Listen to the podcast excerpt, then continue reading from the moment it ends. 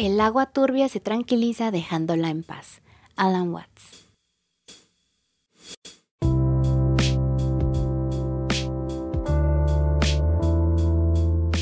Hola, yo soy Ditsa y te doy la bienvenida a otro episodio de Cometa de Ideas. ¿Ya te está entrando el pánico de fin de año? Se acabó el año y ya tú estás aquí en euforia total porque tal vez no cumpliste lo que querías y porque te emociona lo que vendrá el próximo año. A veces todas estas emociones parecen demasiado y creo que por eso elegí en esta ocasión esta frase. Porque realmente cuando el agua está turbia, no sé, tal vez estás en un, lago, en, en el mar o como sea. Pero no puedes ver el fondo.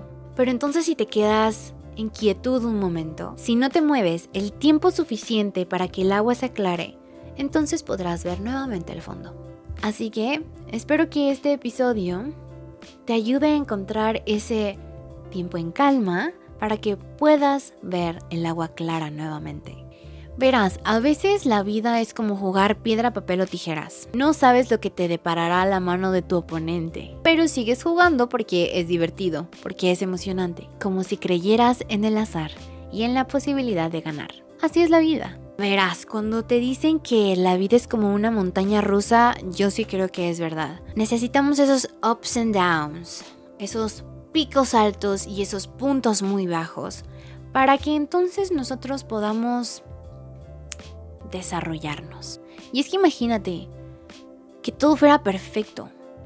Sería aburrido, ¿no crees? El episodio pasado te conté cómo a mí me puede tomar la vida entera grabar un episodio de podcast.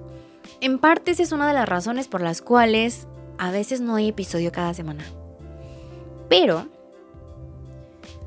imagínate que generarme idea desarrollar ciertos puntos, escribir el guion, grabar el video, el audio y editarlo fuera tan, tan sencillo, tan perfecto, que lo hiciera todo en una hora.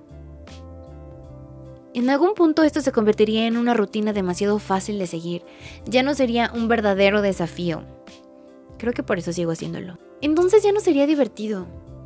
¿Qué, qué vendría yo a decirte? ¿Qué es lo que yo podría aprender de mi proceso?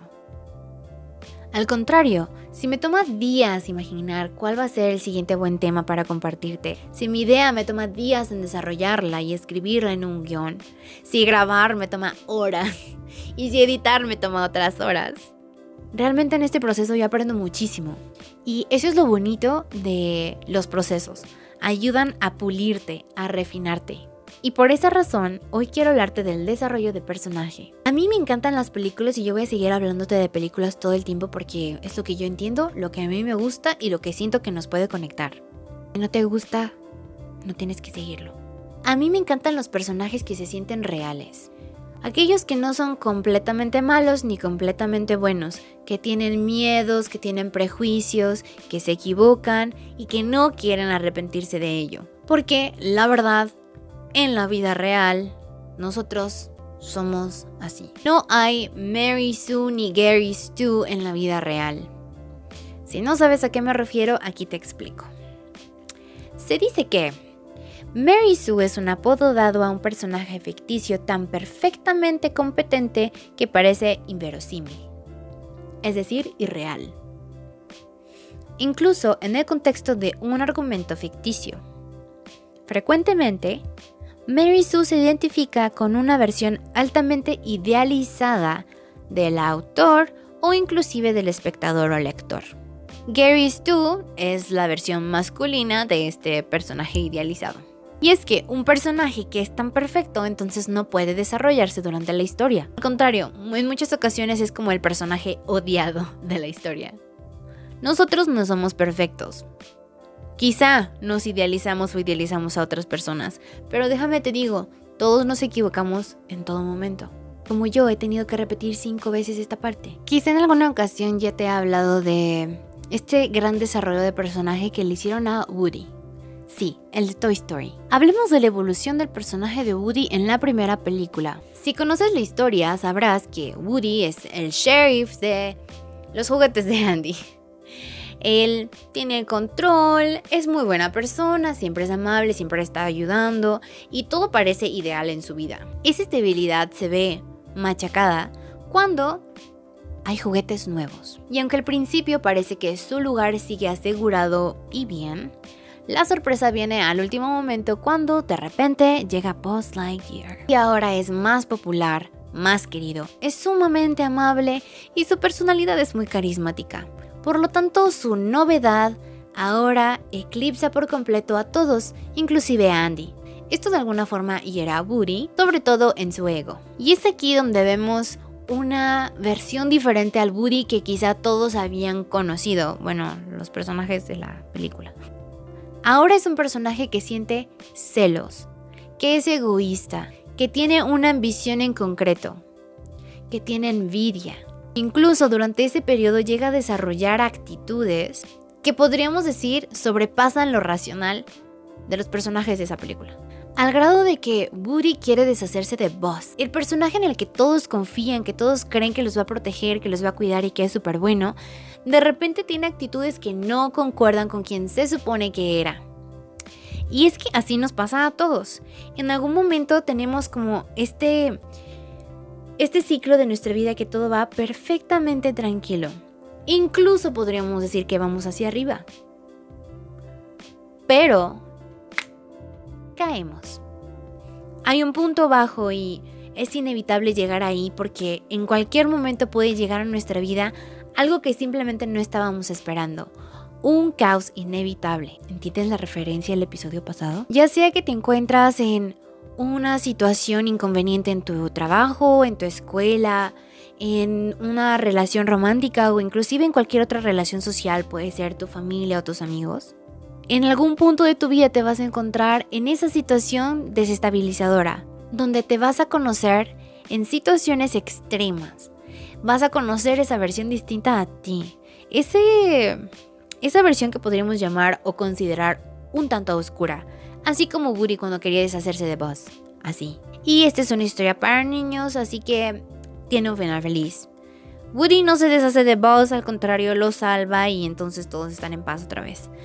Pero para llegar a ese punto tuvieron que pasar un montón de ups and downs, un montón de picos altos y puntos muy muy bajos. Por lo tanto, vuelvo a retomar esa idea sobre la montaña rusa. La vida de Woody era lineal, todo parecía estar en paz, pero de alguna forma cayó. Así nos pasa a nosotros. La estabilidad puede ser ese modo lineal del transcurso de nuestra existencia terrenal. Pero siempre va a pasar que podemos caer o podemos subir. Tal como en una montaña rusa. Imagínate que una montaña rusa fuera completamente lineal, estable, sin sorpresas. ¿En qué momento tendríamos diversión? No estoy diciendo que la estabilidad sea mala, la estabilidad es muy buena y yo creo que en algún punto todos lo deseamos. Pero en la estabilidad no puedes crecer, no puedes desarrollar tu personaje. Qué emocionante es cuando en la montaña rusa vas hacia arriba. Hay mucha expectativa, mucha ansiedad, mucho miedo, mucha emoción. Y cuando estás en el pico más alto, hace una pausa. Te deja disfrutar la vista. Para entonces dejarte caer. Y es que ahí o tienes más miedo o tienes más emoción porque sabes que viene un viaje inmensamente impredecible y divertido. Si te gustan las montañas rusas, quizás entenderá. Si no te gustan las montañas rusas, tendrás una visión diferente de ellas. Pero sabes a lo que me refiero. Al final de la historia, Woody termina siendo un personaje que cambió, que creció y sobre todo un personaje más sabio. Piedra, papel o tijeras. Tú decides qué sacar en el sorteo de la vida. Piedra, papel o tijeras. Pero la cosa es que decidas tú y que no otros decidan por ti. ¿Y a qué me refiero? A veces haces trampa, ¿no? ya sabes, ese, esa ocasión en la que estás aquí esperando y más o menos ves qué figura va a sacar tu oponente cuando de repente sacas la tuya. No te preocupes, creo que todos lo hemos hecho. Si haces eso, básicamente estás dejando que otros decidan por ti. Deja de hacer que las circunstancias tomen esa decisión que es tuya. Elige la forma que te va a hacer ganar, la que piensas que te va a dar suerte hoy o, quizás has estudiado la técnica de tu oponente y piensas que definitivamente esa es la que puedes usar para vencerle. Pero si vas a perder, que pierdas por ti Y si vas a ganar, que ganes por ti.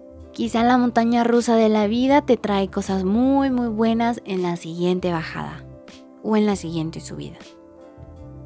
Piedra, papel o tijeras.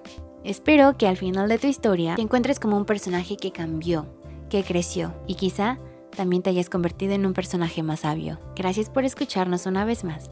Hasta el siguiente episodio. Adiós.